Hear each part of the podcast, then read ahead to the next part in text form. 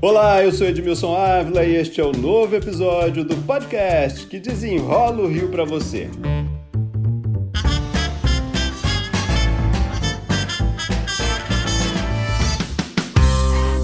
Se vai ter dinheiro para pagar servidor, este podcast te interessa. Se vai ter dinheiro para comprar combustível para os carros da polícia, comprar remédios para os hospitais estaduais, merenda nas escolas estaduais, este podcast te interessa. Se vai ter investimento no Estado, este podcast também te interessa. É porque vem aí o novo regime de recuperação fiscal para o Rio de Janeiro. Sem ele, sem dinheiro para tudo isso que eu falei.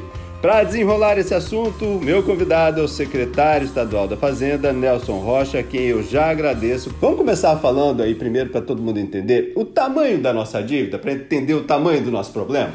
Olá, Edmilson, prazer estar falando com você e todos os ouvintes aqui do seu podcast. A dívida do Estado, na realidade, ela é 191 bilhões de reais. Mas nós já, agora com o novo regime, refizemos as contas, até porque alguns indicadores nós entendemos que eram indevidos, isso com a concordância do próprio Tesouro Nacional.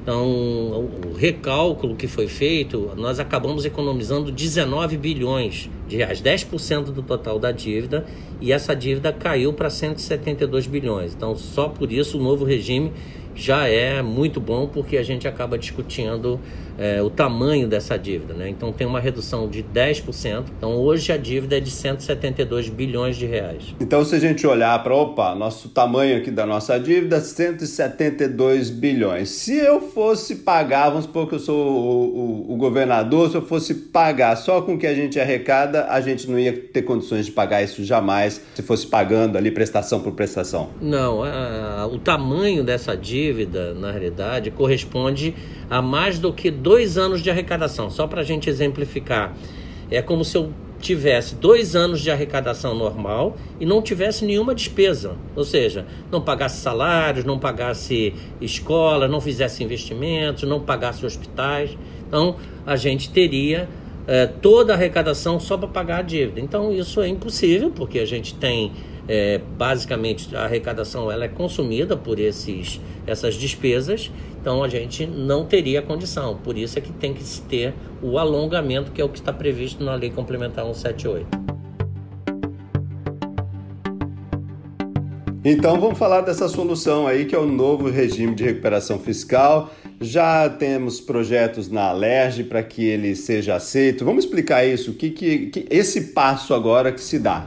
Então, o regime ele tem algumas etapas. A primeira foi a adesão, que nós conseguimos no dia 4 de junho. Depois nós fizemos o diagnóstico fiscal. Né? Eu convido até os ouvintes a acessarem o site da Fazenda. Lá tem um diagnóstico bem interessante que dá a situação do Rio. Entregamos agora, na semana retrasada, a segunda entrega, que é uh, o cenário base, ou seja, qual é a situação hoje e quais são as ressalvas que nós temos para fazer para frente. A próxima entrega será em outubro, ela representa os ajustes que nós precisamos fazer, ou seja, como nós pretendemos pagar essa dívida e quais são as expectativas que nós temos, seja para aumentar a receita ou ainda fazer algum, algum ajuste. Dentro disso, o que foi encaminhado à Assembleia Legislativa são projetos de lei exatamente como está na legislação federal, ou seja, que é um pouco mais duro, né? Ou seja, tem muito mais coisas a fazer, é mais incisivo. O governador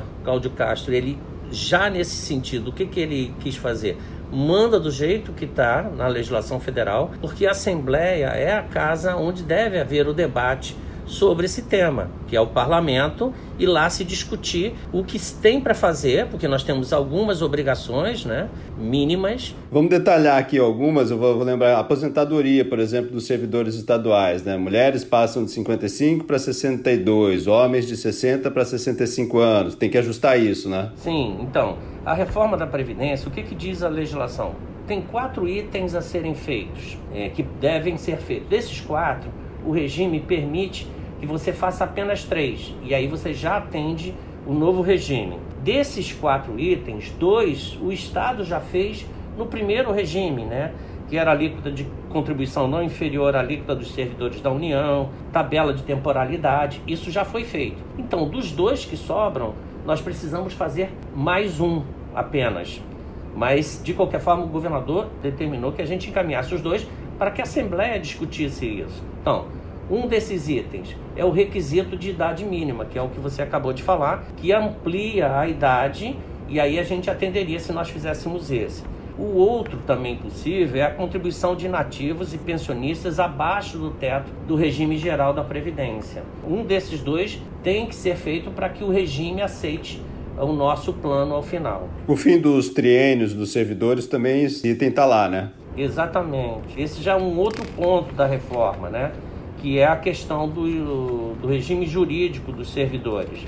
Nesse sentido, a gente tem também, da mesma forma, quatro itens sendo que pelo menos três têm que ser executados. No passado, no último regime, né, a gente já tinha feito um, que era a incorporação de remuneração de funções gratificadas, que já havia acabado. Isso foi, acabou no governo Marcelo Alencar ainda, há muitos anos atrás. Os outros três itens, um deles é o triênio, esse é obrigatório também. Tem a conversão em pecúnia de licenças e abono, o executivo já não faz isso há muito tempo, o legislativo também não. E o, a progressão automática. Então a gente teria que ter o triênio obrigatoriamente. A discussão do triênio é uma discussão que está posta, né?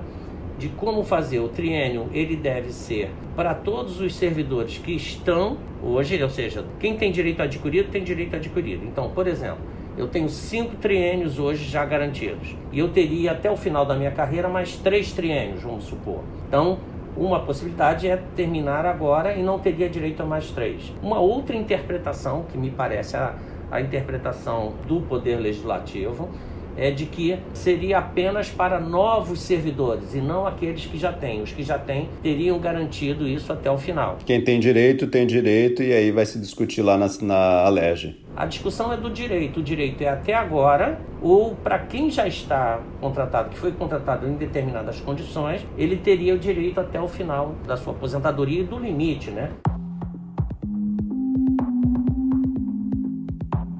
Agora, a gente já discutiu muito isso, o regime de recuperação fiscal primeiro, né? Aí agora, opa, agora temos um novo. Vamos explicar aí é, qual a diferença de um para o outro, o que, que melhora, o que, que muda? Eu costumo dizer, Edmilson, que o anterior, na realidade, foi alguma coisa só para tapar um buraco ali, porque foi feito por três anos Imagina uma dívida desse tamanho, impossível de ser paga. Ele era três por mais, mais três, né? Podia ser renovado por mais três, mas ainda assim é muito pouco. O novo regime, o que, que ele prevê? Ele é um regime de 10 anos, sendo que tem 30. O, a negociação da dívida é em 30 anos, até porque 10 anos também seria impossível.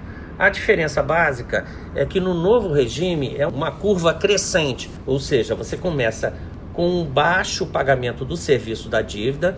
E o que, que é o serviço da dívida? O serviço da dívida são os juros, incluindo também parte do principal mas inicialmente a gente sequer paga os juros previstos. Por quê? Os juros previstos pela legislação federal, na 178 e na 159 também, que são as leis que estabeleceram o regime, ele tem 4% ao ano mais IPCA. Vamos imaginar que a gente tenha um IPCA de zero, inflação zero, 4% ao ano sobre 172 dá praticamente 7 bilhões de reais, o que é hoje na situação do estado nós não fazemos superávit desse montante para poder pagar tudo. Então não teria dinheiro. Exatamente como eu comecei aqui. Bom, não tem dinheiro para gasolina, não tem dinheiro para os investimentos a mais, né? Exatamente. Então o que que faz agora? Ele começa crescente. Então, no primeiro ano eu vou pagar 1,4 bilhões. Nos três primeiros anos eu pago 9 bi.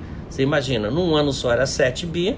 É claro que essa diferença vai acumulando na dívida, mas te dá a oportunidade de você ir equacionando ao longo do tempo o seu fluxo de caixa para que nós possamos ter capacidade de gerar um superávit para pagar a dívida. Então daria um fôlego aí. Tem algum coelho da cartola aí que dá para puxar? Algum dinheiro que a gente pode encontrar do Estado? Se a gente olhar para o Estado, o que, que daria para encontrar dinheiro para pagar essa dívida e ter um fôlego maior? Então, ótima sua pergunta, Edmilson. O que, que nós vamos fazer? Nós é, vamos utilizar ativos do Estado para quitar parte da dívida, até porque a gente não tem 172 bilhões. Então, esses ativos ajudam no pagamento inicial E a ideia é que os cinco primeiros anos a gente pague com ativos liberando o fluxo de caixa para que o Estado possa fazer os investimentos, especialmente em infraestrutura, porque com isso nós melhoramos o desenvolvimento, ou seja, retomamos o crescimento econômico e com a retomada do crescimento econômico gera mais receita, as empresas faturam mais e acontece o quê?